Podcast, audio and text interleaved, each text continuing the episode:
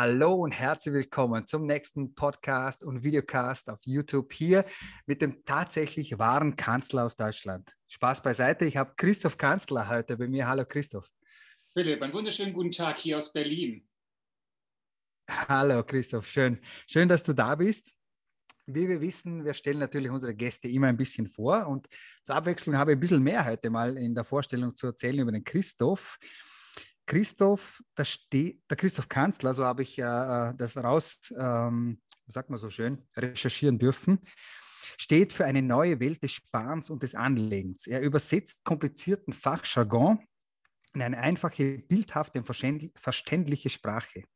Hierfür ist, ist er auch international bekannt und hoch angesehen. Ach, mit dem Lesen habe ich es halt noch nicht.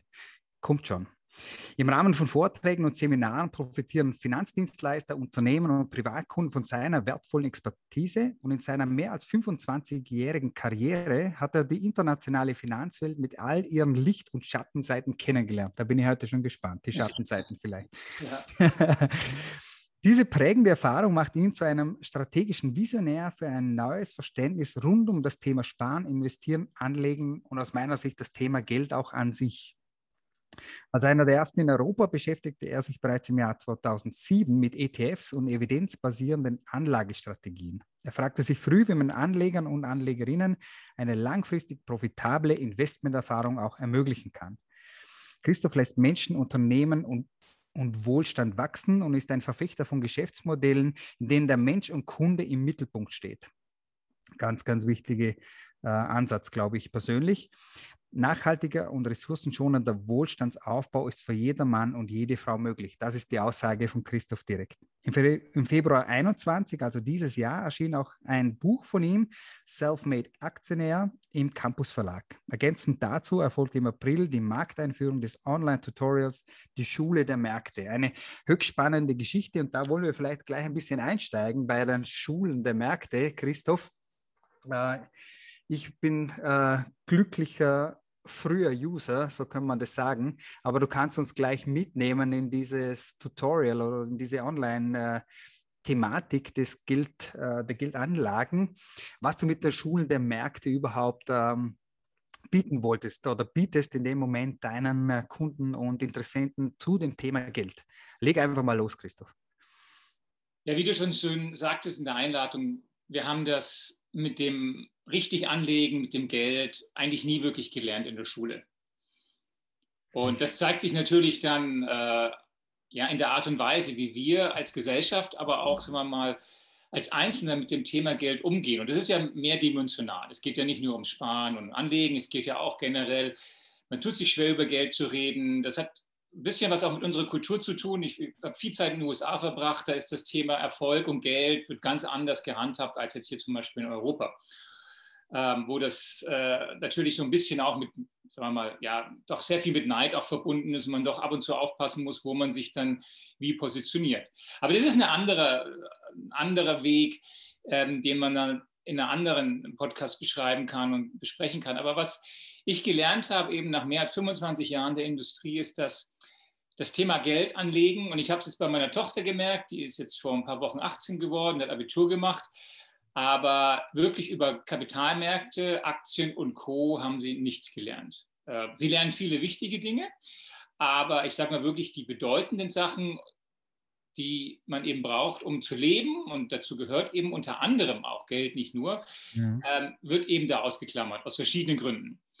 Ähm, und diese Idee der Schule der Märkte ist gekommen, den, den Menschen die Möglichkeit zu geben, eben Kapitalmärkte jetzt sich jetzt mal nicht von einem Banker oder in einer Bank oder in einem Vertrieb erklären zu lassen, wo ja immer mitschwingt, oh, der wird mir gleich was verkaufen und ich fühle mich übervorteilt und so weiter, sondern ich sage mir in einer sicheren Umgebung, die sich ausschließlich darum bezieht, eben dem, dem, dem Anseher oder dem Zuhörer eine andere Perspektive auf Kapitalmärkte zu geben, nämlich eine Perspektive, so wie sie eben faktenbasiert ist.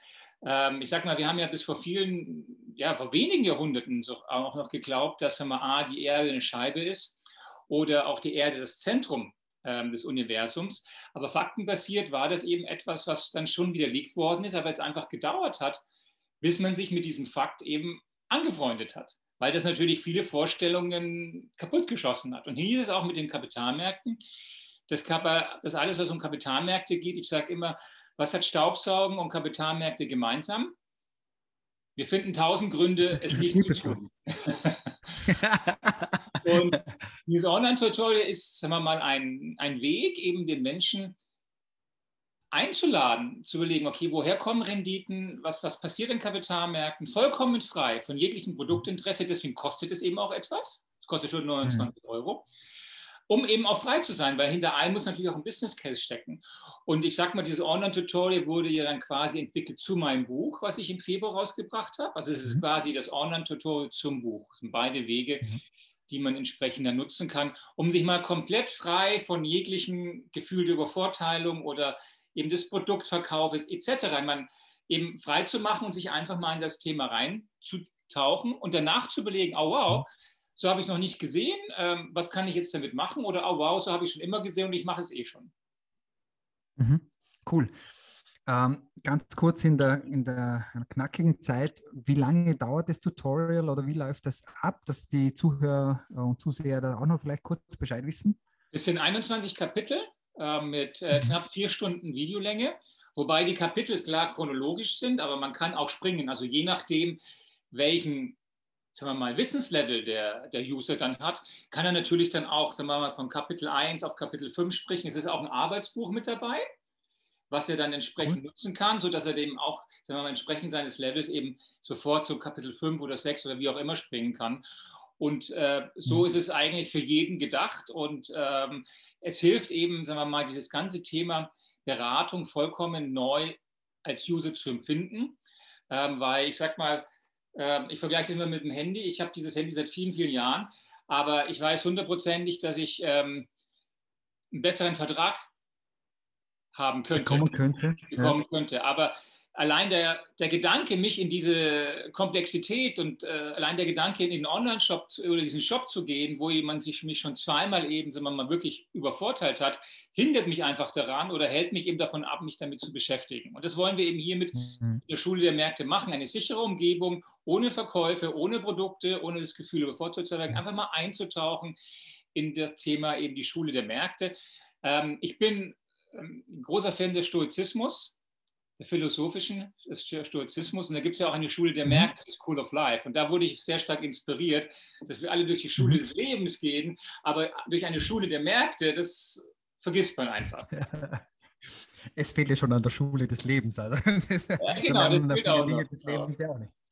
Aber ich glaube, es ist einfach eine schöne Herangehensweise und auch Anekdote, wie du das auch siehst und, und äh, erklärst ich erlebe das ja auch in, in mehreren äh, Themen, äh, die eben nicht in der Schule gelernt werden. Und Thema Geld ist absolut, gehört absolut genau dort dazu, dass wir eben die Dinge nicht lernen, die uns aber definitiv, äh, keine Ahnung, von 18 Jahre alt weg äh, definitiv beschäftigen und äh, mit dem wir umgehen müssen, aber eben nicht wissen wie. Und ich finde das ein ganz tolle, äh, tolles Thema, das du hier so aufgegriffen hast und einfach auch ja, dieses Wissen weitergibst und dieses Wissen ohne Hintergrund, ohne Hintergrundgedanken, doof gesagt jetzt, ähm, vermittelst. Ich kann mir vorstellen, dass dann, wenn die Leute hier durch sind beim Tutorial, ähm, dass dann auch mal die Frage aufkommt, ja, Christoph, cool, was jetzt? Das ist genau der was, Punkt. Was hättest du da für eine Antwort drauf? Ja, das ist genau der Punkt, wo wir hinwollen. Dass sie fragen, okay, mhm. was kann ich jetzt tun? Was kann ich jetzt tun? Wie kann ich von dieser mhm. unglaublichen Kraft freier Märkte profitieren? Wenn wir die Menschen so weit haben, das Tun dann ist an mhm. sich der geringste Step. Die große Arbeit liegt vorher. Aber da wollen wir genau die Menschen mhm. hinbekommen und sagen, hey, Christoph, Philipp, was kann ich jetzt tun, um von dieser Kraft von freien Märkten zu profitieren? Weil Kapitalmärkte haben die letzten knapp 100 Jahre 7% Realreturns gezeigt. Das ist unglaublich, aber die meisten geben sich mit nichts oder ein, zwei Prozent zu kriegen, weil sie überhaupt nicht meistens wissen. Nicht. oder meistens nicht, weil sie überhaupt nicht wissen, dass das da ist. Und dann geht es dann darum, wie ja. kann ich diese sieben Prozent einsammeln? Und das ist genau der Punkt, wenn, ich, wenn wir die Menschen dort haben, wow, ich verstehe, Märkte haben mehr Aufschwünge als Abschwünge. Märkte sind etwas Positives, weil ich Teil dieser Erfolgsgeschichte bin. Ja, jeder von uns ist Teil dieser größten Erfolgsgeschichte der Menschheit. Das nennen sie eben freiheitliche Märkte. Was kann ich jetzt tun? Und dann sind wir eben sind wir bei dem, bei dem Thema, ja, heute ist es total simpel. Wir haben diese tollen Telefone, wir haben das Internet und du kannst heute mit einem Klick, kannst du ein globales Aktienportfolio kaufen. Du brauchst nichts anderes, als wenn du da durchgelaufen bist und die Frage, wie mache ich es konkret, kaufst du ein globales Aktienportfolio. Das kannst du heute über ETFs. Du brauchst dann sich heute nur einen einzigen ETF und du kannst dir ein Portfolio mit 3800 Titeln kaufen, mit einem Klick und für unglaublich mhm. wenig Geld. Das mhm. ist genial. Das gab es die Generation vorher nicht. Das heißt, wir haben alle Zugänge, die vorher nicht da sind. Oder wenn du sagst, okay, ähm, ich, ich will es eben abgeben, ich will, dass es ein Berater macht, dann sind wir, also ich habe ja noch ein Unternehmen gegründet, das ist nicht 30 plus X. Wir geben dann auch die Hilfestellung zu sagen, okay, wir übernehmen das für dich und allokieren aber auch wieder globale Portfolios. Also es ist Ergebnis mhm. ist immer globale Portfolios, mhm. ähm, weil alles andere Spekulation und wir müssen wir ganz differenzieren. Aber konkret heißt es dann auf die Antwort, was muss ich jetzt tun? Investiere global in Aktien, diversifiziert und bleib vor allem investiert. Und das mhm. Umsetzen ist, wie gesagt, durch die Technik heute, durch, die, durch das Internet, durch die fortgeschrittene Technologie super, super simpel. Also noch nie war es besser als heute, von dieser massiven Wertschöpfung profitieren zu können. Wenn ich aber, und das ist die Basis, das Verständnis habe, dass Märkte meine Freunde sind, dass Märkte funktionieren und ich davon profitieren kann. Cool. Bevor wir da nochmal ins Mindset ein bisschen eintauchen, ich glaube auch, dass es grundsätzlich gar nicht so schwierig ist. Man muss sich halt ein bisschen äh, damit beschäftigen und sich ein bisschen auskennen und vielleicht auch mal Hilfe annehmen vor einem Menschen, für den ich auf jeden Fall Vertrauen habe und äh, bei dem ich auch was lerne, wie jetzt in, in deinem Fall. Du hast jetzt vorhin gesagt, äh, investieren und investiert bleiben. Dann ist immer so mein, mein, meine Frage, ich habe keine Ahnung, ob die gut ist oder schlecht ist oder ob der, das Mindset dann richtig ist oder nicht. Wann steige ich aus? Beziehungsweise wann hole ich das Geld auch wieder raus oder zurück? Oder wie, wie viel, wann, wie, was, wo? Jetzt ja. brauchen wir deine Hilfe. Das ist genau das Thema, was, was eigentlich das, ja, das, darum kreist alles. Also Fakt ist, dass nichts für niemand Märkte prognostizieren kann. Es gibt weder den ja. optimalen Einstieg noch den Ausstieg. Ähm, mhm. dieser, dieser Fakt ist uralt, aber der Irrtum ist immer wieder neu. Wir müssen mhm. einfach hier uns anschauen, warum, auch du, warum glaubst du, dass diese Frage beantwortet werden muss? Das kommt daher, weil wir alles menschliche Wesen sind und wir lieben die, wir leben, wir, äh, wir hassen die Unsicherheit. Ja? Wir hassen mhm. die Unsicherheit. Und dadurch, dass wir eben nicht wissen, was die Zukunft bringt und gerade es ihnen ums Geld geht, und dann kommen wir wieder, wir haben eine Verlustaversion als Menschen. Das heißt, wir nehmen Verluste drei bis fünfmal so stark wahr wie im Grunde Gewinne. Das heißt, wir tun alles, mhm. um eben mögliche Verluste zu vermeiden.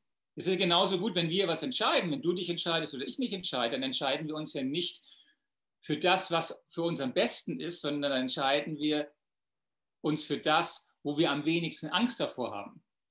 Es gibt dieses wunderbare Beispiel in Mailand, wo du, in meinem Italien ist ja bekannt äh, über sein, sein Café und da gibt es in Mailand an einer Straße gibt es links den Starbucks und rechts einen wunderbaren Espresso-Shop. So, wo gehen die meisten Menschen rein? Also ich gehe da nicht zu Starbucks, sondern ich gehe zum klassischen, richtig geilen Italiener. Da bist du aber die Ausnahme. Die Mehrheit geht in den das Starbucks weil man das kennt, weil, weil man da eben keine Angst hat vor negativen Erfahrungen ja, haben muss. Weil das alles, weil was du bekommst, weiß, was ich bekomme. Genau, was du bekommst. Mhm. Und das ist auch beim Kapitalanlegen. Und da müssen wir so ein bisschen eben ähm, über uns springen. Das ist auch so ein bisschen, ich sag mal, wie, wie Flugangst. Ja, wenn du Flugangst hast, ist es ein emotionales Thema. Aber du kannst durchaus durch Training diese Flugangst überwinden, wenn du einigermaßen versteht, verstehst im Kopf, warum bleibt dieses Flugzeug oben, was funktioniert. Du kriegst es zwar nicht komplett weg, aber du kannst es verstehen. Und genauso ist es mhm. auch. Die Frage, wann ist immer der beste Zeitpunkt zu investieren? Immer heute. Immer heute. Immer heute, egal was passiert. Wann steigst du aus? Dann, wenn dein Anlagehorizont erreicht ist. Das heißt, wenn, sagen wir mal, du bist ja ein paar Jahre jünger als ich, aber wenn du jetzt sagst, okay, du legst jetzt eben als Sparplan beispielhaft 50 Euro, was du kannst, an in deinen globalen Aktiensparplan und du brauchst dieses Geld erst in deinem Alter, sagen wir mal mit 60, dann hast du vielleicht 30, 35, 40 Jahre Zeit, das entsprechend laufen zu lassen. So, wann ist dann, wann steigst du aus, wenn du dann entsprechend 60 bist? Nicht vorher. Warum? Weil wir werden, wir hatten Crashs, wir werden Crashs haben, das ist nichts Ungewöhnliches, nur schau, wir haben einen traumhaften Sommer.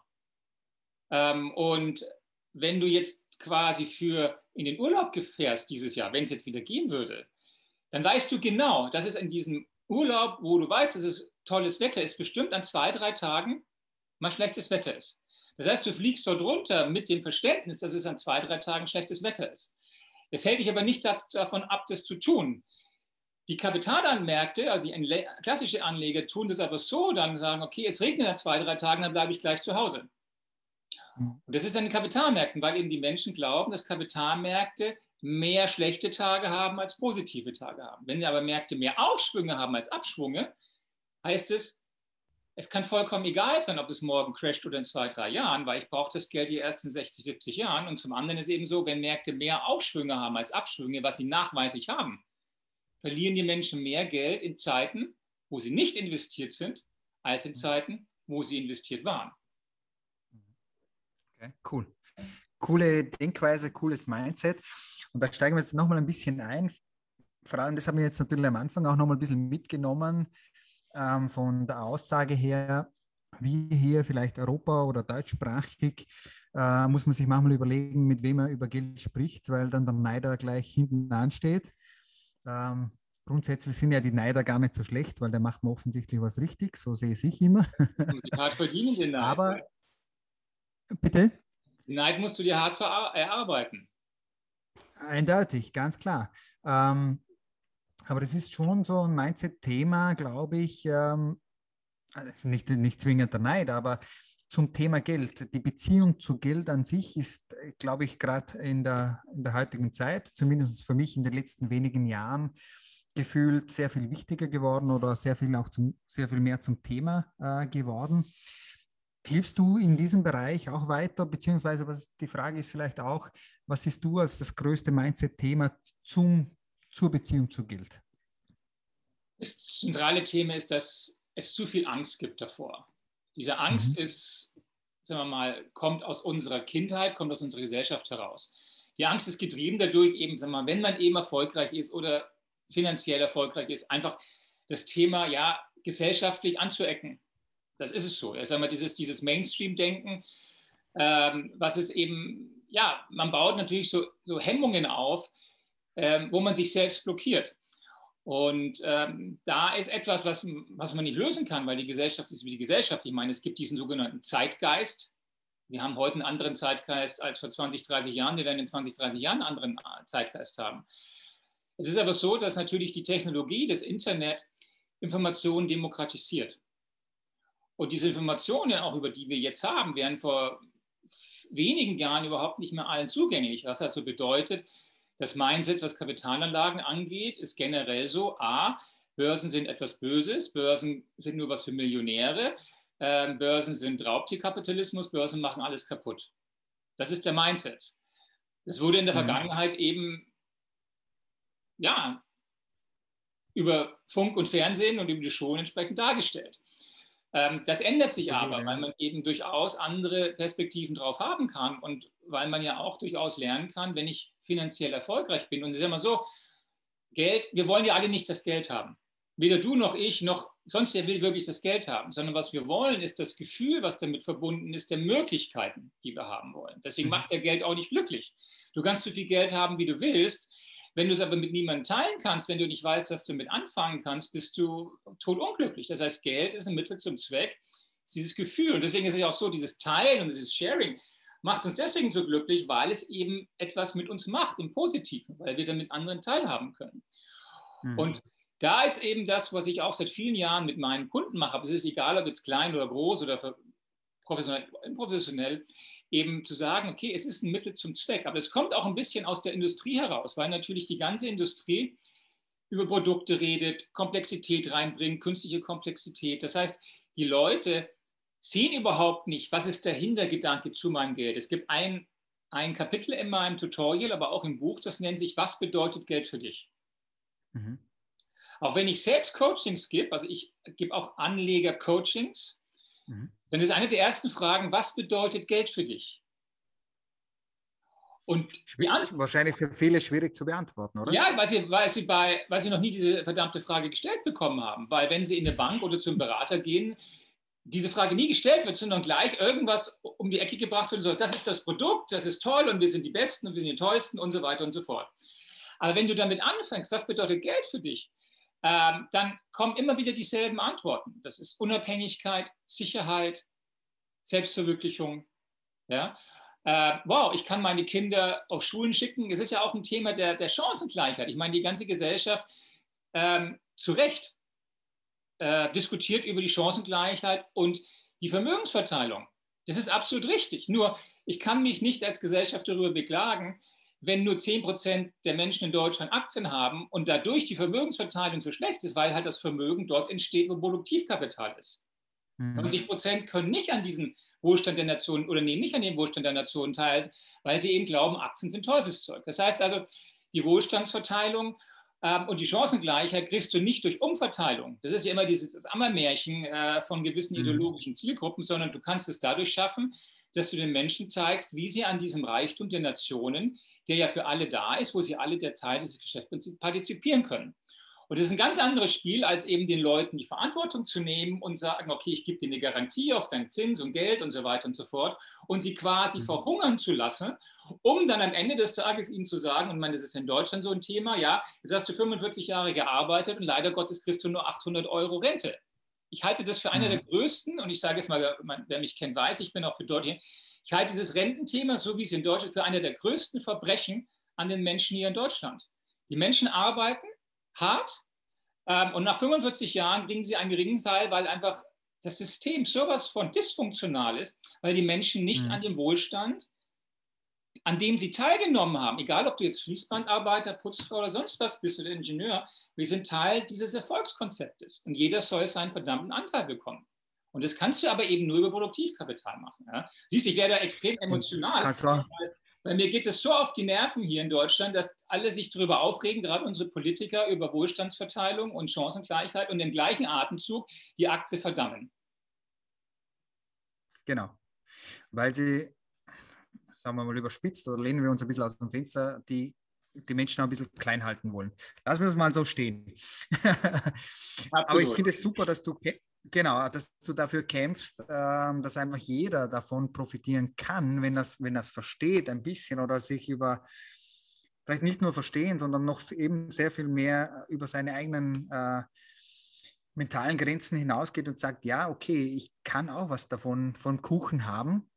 Ähm, dann geht es nicht darum, äh, mir fällt es der Ausdruck nicht ein, aber dass quasi eine ganze Gesellschaft den gleichen Verdienst hat, sondern es geht darum, dass jeder ähm, wirklich auch Geld verdienen kann, beziehungsweise im Alter auch normal und gut leben kann, was auch so sein soll, natürlich. Was mir aber jetzt die ganze äh, Story auch als Frage aufwirft, ist, normalerweise, wenn wir so darüber sprechen, stelle ich mir vor, dem Christoph müssen sie die Bude einrennen, weil jeder will das, will das doch wissen. Und die Frage ist eigentlich, gerade zum Thema Geld, ähm, wie viel Ablehnung oder Nicht-Ablehnung oder wie viel, ah Christoph, da, erklär mir das, ich will das wissen, wie das funktioniert, wie viel davon jetzt in Kommunikation gesprochen ist tatsächlich so. Also nochmal, meine Überlegung ist, jeder müsste das wissen wollen. Jeder müsste sagen, Christoph, du hast recht, in der Schule noch nie gelernt, äh, ich will auch ein, ein Stück vom Kuchen haben und ich gebe mich sehr zufrieden mit einem kleinen Stück vom Kuchen, weil ich brauche nicht die ganze Welt, aber zeig mir das. Ja. Wie viel Blockade ist, wie viel Blockade ist immer noch da? Es ist ein riesen, also ich nenne es, es ist ein riesen Tsunami, den du immer durchschwingen musst, an Vorurteilen ähm, und schlechten Einstellungen, negativen Einstellungen. Und das ist aber absolut nachvollziehbar, weil die Menschen haben das und das wurde ja, ja auch, sag mal, wunderbar ähm, ich sag mal, wird ja immer wieder auch getragen durch die Medien, aber auch durch die Politik, eben diese, diese, diese, diese Vorurteile oben zu halten. Die Menschen können jetzt nicht entscheiden zwischen Gut und Böse. Sie können jetzt, ich sage jetzt mal so, das ist immer sehr, sehr subjektiv, wenn man sagt, aber sag mal, wenn ich jetzt der Gute bin äh, und neben mir sitzt ein Banker, ich sag mal, der Klasse, ich war ja selbst viele Jahre Banker, also ich bin immer noch von Herzen Banker, aber sag mal, jetzt hast du einen guten und einen bösen Banker. Jetzt schauen wir beide gleich aus. Wie kannst du entscheiden, ähm, wer der Gute oder Böse ist? Das heißt, du hast keinerlei Entscheidungskriterium, ähm, dir das zu helfen. Das ist das, was es wirklich herausfordernd macht. Weil in der Tat, wir haben Millionen von Menschen, die dringend Hilfe brauchen, was den Punkt angeht, mit Billionen von Euro, es liegen Billionen von Euro auf schlecht verzinsten Konten. die auch unsere Hilfe brauchen, nämlich es richtig anzulegen. Was also bedeutet, ähm, dass wir hier, und das ist das, was es spannend macht, aber ich sag mal auch äh, ja, zäh, dass wir es nur schaffen, indem wir eben, sagen wir mal, die ersten Kunden gewonnen haben. Das haben wir für dieses Online-Tutorial. Das war extrem zäh am Anfang. Und jetzt plötzlich diese Menschen erfahren, dadurch, dass sie es brauchen und nutzen, wie cool das ist, was du danach gelernt hast und wie du es umsetzen kannst. Und diese Leute sprechen dann mhm. wieder mit anderen Bekannten. Und jetzt diese Bekannten sagen, okay, sie kennen zwar mich nicht, aber der Philipp hat eine geile Erfahrung gemacht mit dem Online-Tutorial, hat gesagt, wow, die 129 Euro sind super investiert und plötzlich hast du diese, wie gesagt, diese Angst, etwas Falsches zu tun, ist nicht mehr da, weil ein Vertrauen da ist. Das heißt, es ist, du kannst dir sehr wenig machen über, so, wir machen ein bisschen Social Media, aber all das ist wirklich nicht effektiv, sondern wir machen ein bisschen was, um einen Brand aufzubauen. Aber de facto ist es so wirklich, ich sage, ich nenne es immer Häuserkampf. Aus einem Kunden werden zwei Kunden, aus zwei Kunden werden vier Kunden, aus vier Kunden werden acht Kunden und so weiter. Nur so funktioniert es. Äh, und dadurch, dass es ja ein Bedarf ist, ist es auch so, dass sich das schon anfängt rumzusprechen im Moment. Aber nochmal, die Menschen haben Angst davor. Und ich sage es immer wieder auch mit dem Handy hier. Mir könnte wahrscheinlich mhm. heute die aktuelle Telefongesellschaft, bei der ich bin und mit der ich echt schlechte Erfahrungen hatte, ein total herzzerreißendes, ehrlich gemeintes Angebot schicken. Ich mache es nicht mal auf, ich lösche es einfach, weil ich überhaupt nichts anderes erwarte. Und das ja. ist genau das, was auch, wenn ich mit dem Thema um die Ecke komme, löschen die es auch zuerst, weil sie gar nichts anderes erwarten, sorry, als Bullshit. Ja, wieder ein Banker, der mir irgendwas verkaufen will, wieder irgendein Blödsinn, wo ich mich danach ärgere, dass ich es gemacht habe. Und das ist absolut mhm. menschlich und nachvollziehbar, denn es ist so viel, sorry, Scheiße gelaufen bei dem Thema, dass die Leute einfach Angst haben. Punkt. Und das bedeutet aber mhm. eben, dass wir da ähm, ich sag mal ja, Geduld haben müssen. Und äh, ich meine, wie gesagt, ich hab, hab, du hast ja auch gesagt, ich bin wirklich jemand, der sagt, okay, der Mensch muss im Mittelpunkt stehen. Ich habe einige Geschäfte aufgebaut, auch für Banken, und habe eigentlich immer den Mitarbeiter und den Menschen im Mittelpunkt gestellt. Und dann kommt mhm. das Business automatisch. Vielleicht nicht so schnell, mhm. wenn du den Leuten irgendwas auf Basis von schneller Gier verkaufst, das heißt, wo du die Gier der Menschen auslöst. Ja? Du kannst sehr schnell dort Produkte verkaufen, wo, wo du drauf legst, weil du sagst, oh cool, jetzt kriege ich das alles schnell und viel, viel Geld. Ich meine, das ist diese klassische Bitcoin-Story, ja, Zockerei ohne Ende. Ich werde reich, ohne dass ich irgendwie was tun muss. Ähm, aber die Dramatik danach, des, des Aufwachens, des, sagen wir mal, der, den Kater, den man dann hat, ist immens. Aber wenn du das in den Mittelpunkt stellst, dass du eben willst, dass die Leute eine gute Erfahrung haben mit dem Geld, dann ist es so, dass das eben nicht im Großen funktioniert, sondern es fängt im Kleinen an. Und da, wie gesagt, wie gesagt ich habe diese Business aufgebaut, alle von null. Ein Kunde, zwei Kunde, drei Kunde, vier Kunde, fünf Kunde und so weiter und so fort. Und ich sage mhm. mal so, alle großen Revolutionen fangen immer von unten an, fangen immer auf der mhm. Straße an. Es ist nicht top-down. Du kommst nach unten. Und es ist auch so, dass ein Großteil der Industrie, so wie ich eben über Kapitalmärkte rede, aber auch welche die Lösungen, die wir eben oder ich anbiete, das mögen die überhaupt nicht. Weil natürlich dadurch sehr viel Komplexität, sehr viel Huschi-Hashi plötzlich ans Licht kommt und die Menschen eigentlich verstehen, dass es in der Art und Weise, wie sie Finanzberatung verstanden haben, wie man sie ihm präsentiert hat, heute überhaupt nicht mehr notwendig ist. Hm. Ja, überhaupt nicht. Es braucht einen Berater, aber der Berater sagt nicht mehr, nimm dieses und jenes Produkt, sondern der Berater hilft dir, analog oder sind eher Coaches und helfen dir, das Richtige zu machen auf Basis von Fakten und nicht auf Basis von eben Glauben und Hoffen und Zockerei. Ja, spannend. Wenn du das Thema angesprochen hast, wir fangen irgendwo ganz unten an, dann kommt jetzt, äh, kommen wir mal ein bisschen in die Tiefe beim Christoph direkt rein. Ähm, wie hat der kleine Christoph angefangen? Wie hat der kleine Christoph, wie ist der aufgewachsen? Das wäre also meine, meine Frage. Hat wirklich, was hast du für eine Kindheit, Christoph? Ah, ich komme aus einer, aus einer ja, aus einer Familie, wir hatten damals oder Mittelstandsbetrieb, also wir, wir sind Unternehmer, ist schon, also ich bin mhm. die dritte Generation. Ich habe also neben dem, was ich jetzt auch mache, bin ich auch gerade dabei. Deswegen habe ich auch letztes Jahr unter anderem mich eben selbstständig gemacht äh, mit dem Thema, aber auch weil ich meinen Vater eben, der jetzt 1870 ist, ersetze. Wir haben noch so ein paar Überbleibsel von so einem Mittelstandsbetrieb, den ich jetzt eben auch, sagen wir mal, ja, leite, aber auch wir, für die nächste Generation äh, eben vorbereite. Und wir haben immer gelernt, eben A, meine, das mag jetzt so preußisch alte Tugenden sein, ja, aber ich sag mal, du, du musst um jeden Kunden kämpfen, du musst äh, um jeden Euro kämpfen. Niemand wartet auf dich da draußen. Ja. Und du musst äh, die Leute in den Mittelpunkt stellen. Dann, dann wirst du erfolgreich. Das kannst du nicht verhindern. Das ist das, was wir eigentlich mhm. vom Kindesbein auf gelernt haben. Und ähm, im Grunde bin ich Banker geworden, weil mein, einer meiner, meiner Onkel ist einer der, ja, sagen wir noch der, der alten, ehrwürdigen Banker. Hat unter anderem den DIT aufgebaut, war der letzte wirklich aus meiner Sicht große Investmentvorstand der Dresdner Bank. Und der hat mich unglaublich inspiriert, diese Themen zu machen. Aber es war auch jemand, der war jetzt nicht der klassische Investmentbanker, sondern der ist, wenn Unternehmen, wo eben die Bank damals investiert war, ähm, wenn es denen schlecht ging, ist der ins Auto gestiegen und hat dann den Leuten gesagt, hey, wir sind hier und wir helfen euch. Ja, das ist ein anderes Banking damals gewesen, so wie wir es heute haben. Das hat nichts mit dem, mhm. was wir heute zu tun, sondern und das ist eigentlich das, was ich auch sehe. Wir haben als, als, als Industrie diese Verantwortung. Und das andere, was wir gelernt haben, als Kinder Verantwortung zu übernehmen für uns selber, aber auch für die Menschen, die uns vertrauen. Und äh, mit dieser DNA ist es natürlich extrem schwer in der Finanzindustrie, ich sag mal, ja, sich immer wohlgefühlt zu haben, weil dort wird keine Verantwortung übernommen. Da wird Verantwortung für den Paycheck genommen, aber keine Verantwortung für die Zukunft und für die Kunden. Mhm. Und das ist gut und deswegen habe ich aber auch viele, sagen wir mal, ähm, Schattenseiten kennengelernt, wie ich es eben auch so gesagt habe, weil mhm es total auch zum Teil außer Kontrolle geraten ist. Aber es hat jetzt auch was mit dem System und dem Anreiz zu tun, aber auch hier wiederum, wie gesagt, natürlich, sagen wir mal, die Politik stellt sich so hin, als ob sie nichts kann. Nein, es ist leider nicht der Fall. Politik ist ein grundsätzliches Thema, warum solche Dinge passieren, weil die Politik ihrer Verantwortung nicht gerecht wird, weil sie immer nur denkt von Wahl zu Wahl und dort leben Leute sitzen, die nicht wie ihre Fangkompetenz da sind. Und wenn du dir heute die die Regulierungsseite anschaust, wie die Finanzindustrie reguliert wird, die macht auf der einen Seite Sinn, auf der anderen Seite ist es kompletter Blödsinn. Ähm, und ähm, auch die Finanzmarktkrise hätte nicht passieren können, wenn eben nicht auch Politiker dort ganz massiv Öl ins Feuer gegossen hätten. Ja, also das ist, mhm. muss man immer sehr differenzieren. Das will natürlich keiner hören, das ist auch okay, man muss es auch nicht, ist auch kein zentrales Thema. Aber das sind so die, die Werte, die, die, die, wir, die wir gelernt haben. Und sagen wir mal, was, was, was ich dann auch in meinem, meinem, meinem Entwicklungszustand ist, ähm, du, brauchst, du brauchst Ausdauer, du musst konstant sein. Also Disziplin, mhm. Disziplin ist das zentrale Thema. Äh, ich laufe selbst leidenschaftlich Marathons. Ähm, da brauchst du Disziplin, mhm. du musst dafür leben. Ich laufe jetzt am, am Samstag einen 74,4 Kilometer Ultramarathon. Das brauchst du Disziplin. Das ist Disziplin.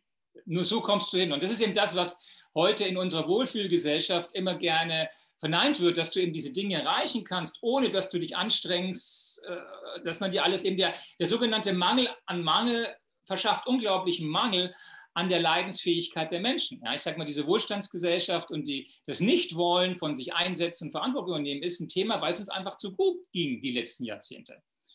Und äh, ich sage mal, wenn du die Generation anschaust, mein Vater oder auch sein Vater, die Nachkriegsgeneration, die, die, den Wohlstand aufgebaut haben, von dem wir heute noch profitieren, wenn die die Diskussion sich heute anhören würden, die wir in der Presse führen, die würden sagen, geht's noch? Ja? Wenn ihr darüber redet, dann kommt erstmal hier und macht eure Hände schmutzig und arbeitet und kämpft dafür, bevor ihr jetzt hier über solche Dinge redet, die es nichts anderes als Wohlfühlsdiskussionen sind und um irgendwelche ideologischen Themen zu durchdringen. Also es ist so ein bisschen Freizeitparkmäßig wo sich einige Leute beschäftigen, ohne sich zu hinterlegen, warum fahren denn hier Autos? Warum stehen denn hier diese Gerüste? Die muss ja irgendjemand hingestellt haben. Aber auf die Idee kommen eben mhm. viele nicht. Und das schwappt sich natürlich über dann ja, auf viele andere, gerade auf die jüngere Generation, die glauben, dass das so ist, wie man eben meint, äh, leben zu können. Cool.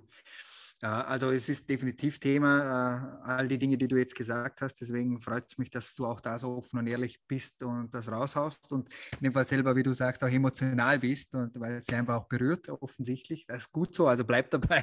äh, kommen, wir, kommen wir aber nochmal zurück zu äh, vielleicht Kindheit nicht, aber ich habe auch immer so eine klassische Frage in meinen Interviews drin. Ähm, wenn du dein 20 Jahre altes Ich wieder treffen würdest, was würdest du ihm raten?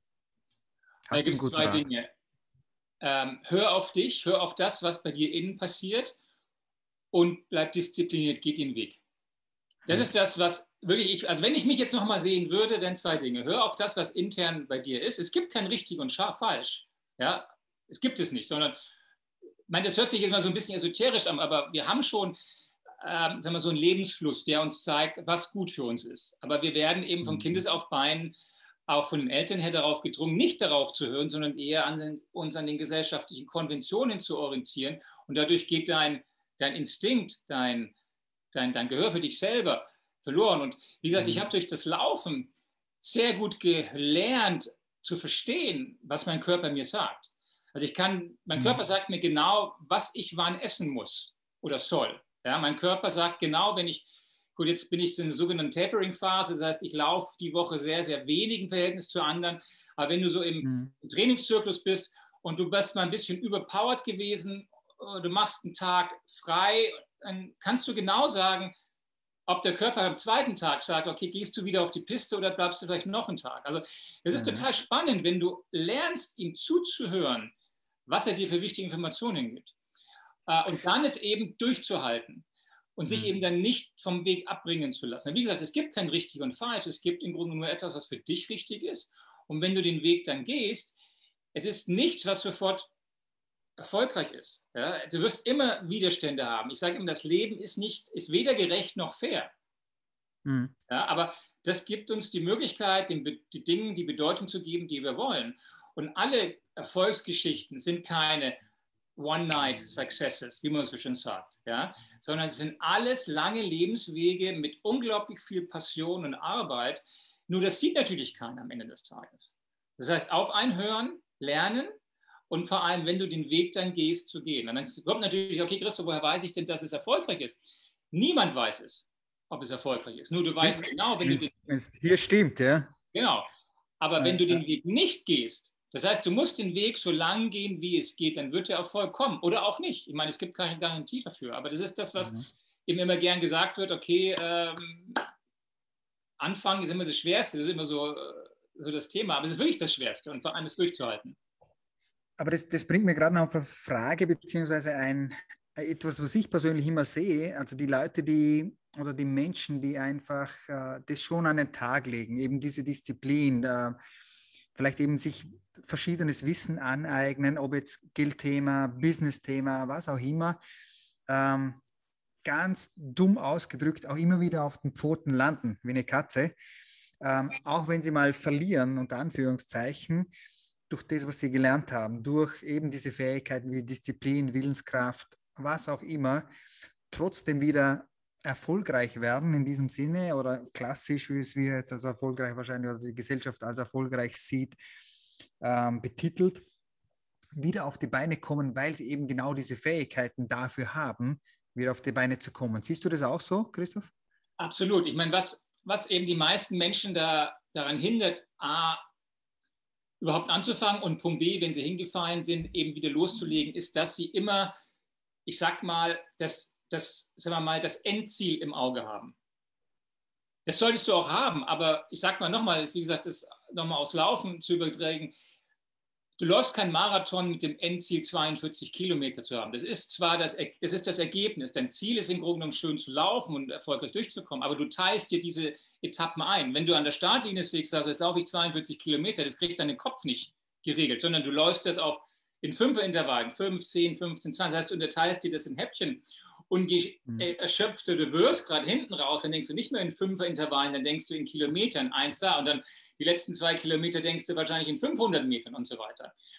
Und das ist eben das, wo man lernen muss, eben das Große so zurecht zu hacken, dass man eben viele kleine Schritte macht. Ja, wir überschätzen immer massiv, was wir innerhalb von einem Tages oder einem Jahr schaffen können und unterschätzen mhm. massiv, was wir in zehn Jahren schaffen können. Das heißt also, dieser, dieses psychologische Mindset zu sagen, okay, ich will jetzt ein Geschäft aufbauen oder ich will dieses und jenes, ist im, ist im Kopf eine riesengroße, unüberwindbare Sache.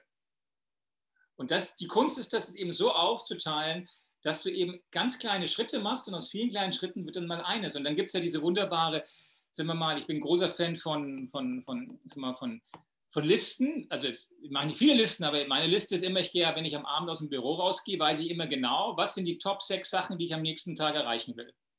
Und alles Schwere mache ich klar am Vormittag und alles, sagen wir mal, Entspanntere am Nachmittag. Warum? Weil das ganze Schwere, wenn du es nicht machst, das Schwere wird schwerer, wenn du es nicht tust. Ja? Und wenn du das dann so aufsetzt, eben kleine Schritte und diese Sachen unterteilst und dich darauf fokussierst, dann merkst du plötzlich auch, ähm, wie du nach zwei, drei Stunden am Morgen all die blöden Sachen, ja, die Frösche, wie ich so sage, die Frösche, die du runterschlucken musst, im Grunde genommen ja. weg hast und entsprechend dann eben ganz entspannt mit den anderen Themen angehst. Weil wenn du im Kopf eben blockierst, sagst, oh Gott, das mhm. muss ich noch tun und das und heute Nachmittag muss ich den hin tun, dann ist dein, dein Gedankenprozess auch nicht mehr da. Das heißt, du, du verlierst das und irgendwann bist du so erschöpft, dass du dich eben ausklingst. Und sagst, machen wir dann morgen. Und morgen sagen wir, dann machen wir es dann. Gibt es tausend, okay. tausend ähm, Ausreden, warum du es machst und dementsprechend ist es eben wichtig, diese Disziplin, ich meine, das ist, ich weiß, dass das viele nicht hören, Disziplin, Disziplin, aber es ist nun mal so, es kommt halt nichts umsonst durch die Tür, es mhm. muss alles irgendwo herkommen. Schön, schön. Wenn wir noch mal bei der Rückschau oder Rückblick bleiben oder sind, äh, gibt es irgendwas, wo du selber sagst, tatsächlich, das bereue ich, dass ich das nicht getan habe oder diese Chance nicht genutzt habe oder irgendwas verpasst habe in meiner Vergangenheit? Oh, das ist immer eine gute Frage. Ich meine, es gibt ja so der Punkt, was, was bereust du? Wenn wir alle sterben, schauen wir ja zurück und bereuen nicht die Dinge, die wir getan haben, sondern die wir nicht getan haben. Ne? Und die Frage, ich meine, ich werde dieses Jahr 50, da wirst du dann auch so ein bisschen, äh, ja, du schaust natürlich zurück und es ist eine gute Frage. Also ich habe viele Dinge getan, die ich, ja, wie man sagt, nicht, nicht bereue. Aber wie gesagt, was ich wirklich bereue, ist, dass ich eben nicht früher zum Beispiel auch das, was ich jetzt getan habe oder jetzt tue, ähm, nicht schon früher den Mut hatte, das mhm. zu tun. Okay. Weil, wie gesagt, diese, diese, dieser Bedarf und diese, diese, diese, diese, diese, diese wirkliche Dienstleistung, die hier draußen gebraucht wird, gibt es ja nicht seit heute, gibt es ja schon seit vielen, vielen Jahren, ja, seit Jahrzehnten hier in Deutschland. Auf der anderen Seite ist die Technologie heute so cool, dass du es wirklich auch nutzen kannst. Das wäre anders in der Vergangenheit gewesen. Aber wie gesagt, was ich echt bereue, ist eben nicht früher auf mein Inneres gehört zu haben und eben nicht früher gelernt zu haben, den Weg in konsequent zu gehen, weiterzugehen, ohne mich eben mhm. dann auch ähm, abbringen zu lassen von der Idee. Ich meine, wie gesagt, wenn du in Großkonzernen arbeitest, das habe ich ja viele Jahre gemacht, ich habe für Credit Suisse Citigroup gearbeitet, für viele US-Häuser, da ist es schon so, dass natürlich du äh, wenn die Dinge nicht sofort funktionieren, sofort abgeblasen wird. Äh, einfach weil die halt nur in Quartalsebenen denken. Alles, was nicht sofort Kohle bringt und so weiter. Dementsprechend hängen die auch massiv hinternach, weil die einfach nicht verstehen oder nicht verstehen wollen, weil es eben dort nicht der Kunde im, im Mittelpunkt steht, sondern das Geld verdienen. Und das Geld verdienen eben die Zielsetzung ist nicht das Ergebnis äh, eines kaufmännischen Tätigkeit dass du dort im Grunde genommen relativ wenig Zeit hast, die Dinge zu machen. Ja? Aber das hätte ich eben lösen müssen, indem ich eben schon schnell früher ausgeklinkt worden wäre. Aber wie gesagt, im Nachhinein alles einfach. Aber das ist wirklich, was ich mal bereue, nicht, nicht früher den Mut gehabt zu haben, die Dinge zu tun, die ich heute mit großer Freude und großer Leidenschaft tun kann. Cool. Dann werfen wir noch einen Blick nach vorne. Ähm, wenn du sagst, äh, werde 50, dann würde ich sagen, ja, die Hälfte des Lebens haben wir mal hinter uns. Ja. ich weiß nicht, wie alt du wirst, aber ich werde sicher 100. Ähm, so die Vision nach vorne. Ähm, was würdest du sagen, deine Vision nach vorne? Hast du da ganz klares Bild oder äh, denkst du auch so oder denkst du da tatsächlich auch wie Marathon laufen, Schritt für Schritt? Gibt es eine Vision, eine persönliche? Es gibt sicherlich die Vision, dass wir hier mit 30 plus X Deutschland zum besseren Platz für Anleger gemacht haben. Das ist die Vision. Ähm, jetzt sagen wir mal ähm, geschäftlich. Das ist, das, das mhm. ist die Vision. Und ob wir das jemals hinbekommen, weiß ich nicht. Aber da musst du eben Schritt für Schritt, Kunde für Kunde gehen. Und irgendwann, mhm. selbst wenn wir es nur schaffen, vielleicht 100.000 Leute für dieses Online-Tor zu begeistern, obwohl es vielleicht Millionen können, haben wir 100.000 Menschen geholfen, es mit ihren Anlagen besser zu machen. 100.000 Menschen geholfen, nicht in die Altersarmut zu gehen. 100.000 Menschen geholfen, ihre mhm. Kids vielleicht auf die Schulen zu schicken. Besser als nichts. Ja? Richtig. Ähm, wie gesagt, privat habe ich auch gelernt, äh, Gesundheit ist das Allerwichtigste. Mhm. Und privat äh, ist auch so, dass ich natürlich jetzt gerade jetzt durch die Selbstständigkeit auch lerne, eben wirklich meine Zeit zu kontrollieren. Also ich mache nicht mehr alles. Äh, ich sag mal, äh, wenn du mehr als 25 Jahre in Großkonzernen gearbeitet hast, weißt du, was Corporate Bullshit ist, ja? Corporate Politics. Ähm, all diesen Blödsinn, äh, das ist für mich im Nachhinein sowas von Zeitverschwendung, wo es nie, weil es nie um die Sache geht, sondern meistens um Politik, weil wenn du in Großkonzernen arbeitest, dienst du ja nicht dem Kunden, sondern du dienst der Organisation, du dienst deinem Chef, damit diese Organisation überhaupt überleben kann. Ja? Mhm. Ähm, aber diese, diese, diese, diese Mut und auch diese, ich sag mal so, diese finanzielle äh, Sicherheit, die ich im Moment habe oder habe, erlaubt mir einfach die Dinge zu tun, auf die ich A, Bock habe. Ähm. Die müssen auch nicht so viel Geld ableiten, aber ich kann vor allem die Zeit eben nutzen, mich mit den Dingen auseinanderzusetzen, die mich A, wirklich interessieren und Dinge, die ich Freude habe. Eben wie zum Beispiel eben die Kids, gut, jetzt sind die Kids bei mir fast 18, mein, mein, also mein, mein, mein Jüngerer wird auch bald, wird aber auch bald volljährig. Das heißt also, ich kann mein Leben jetzt im Grunde genommen vollkommen neu organisieren, weil die Kids gehen ihren Weg ähm, und ich habe dann plötzlich, sagen wir mal, vielleicht noch, keine Ahnung, 20, 30 Jahre, wo ich, sagen wir mal, so leben kann, ohne dass ich mich eben, sagen wir mal, auch irgendwelchen gesellschaftlichen und unternehmerischen, An wie sagt man so schön, äh, Erwartungshaltungen stellen muss, weil ich sage mal, what the fuck? Ja, interessiert mich nicht. Und das ist so, ich sag mal, ich bin großer Fan von Nassim Taleb. Ich weiß nicht, ob, ob du den kennst, von Der Schwarze Schwan. Ähm, für mich einer ja, der, der äh, großartiges Buch, der hat den Schwarzen Schwan geschrieben oder das äh, Skin in the Game. Für mich einer der, okay. der, besten Autoren, die es im Moment gibt. Die hat ein ganzes Werk geschrieben über Incerto, heißt das, also der Schwarze Schwan, Nahen des okay. Zufalls, Antifragilität. Ah, ich, ich liebe ihn. Und diese Bücher sind wirklich für mich lebensverändernd gewesen, weil er die Dinge so aufs Papier gebracht hat, so wie ja, ich eigentlich ja. immer gedacht habe, ich es nie gewagt habe, es auszudrücken und es auch nie vermocht habe, auszudrücken. Und wie gesagt, die Bücher waren so geil, ähm, dass äh, ich wirklich dort Disziplin jeden Tag nur 30 Seiten gelesen habe. Und das sind doch so dicke Dinge, um einfach das Lebens, des Lesens, das Lesen Erlebnis so lange wie möglich aufrechtzuerhalten. Ja? und, cool.